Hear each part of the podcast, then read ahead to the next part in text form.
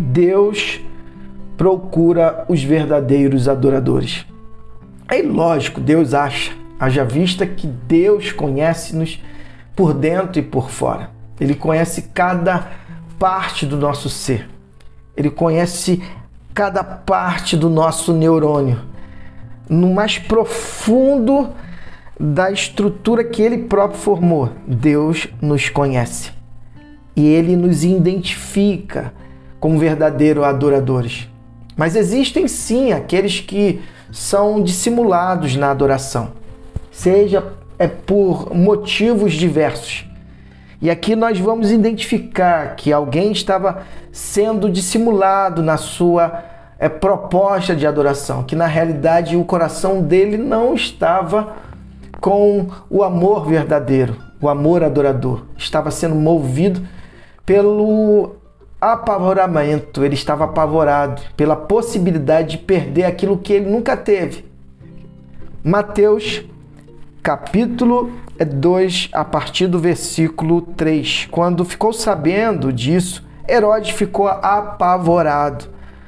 Não só ele, mas também quase toda Jerusalém. Herodes não perdeu tempo, reuniu os sacerdotes e líderes religiosos da cidade e perguntou: onde o Messias deveria nascer? Eles responderam: em Belém, no território de Judá.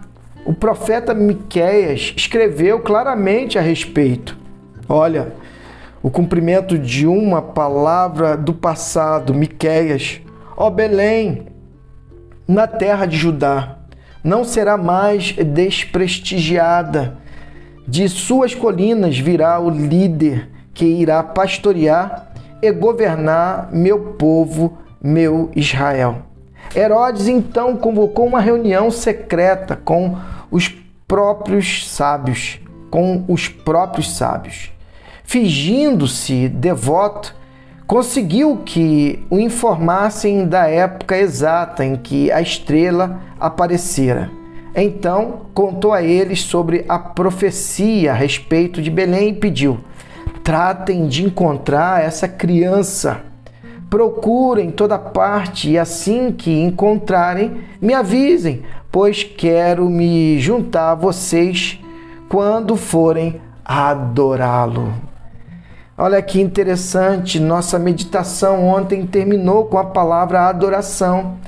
Mas a adoração de ontem, ela foi uma adoração verdadeira, já essa aqui é uma adoração é falsa, não a dos é, sábios, mas aqui é, Herodes estava expressando que também estaria participando. Que falso, que dissimulado. Na realidade, ele estava apavorado, porque ele ali, é, com a sua mente é, pequena, terrena, estava pensando apenas no seu próprio umbigo. Ele poderia perder o seu posto, perder o seu governo. Que pena. Que é sentimento mesquinho.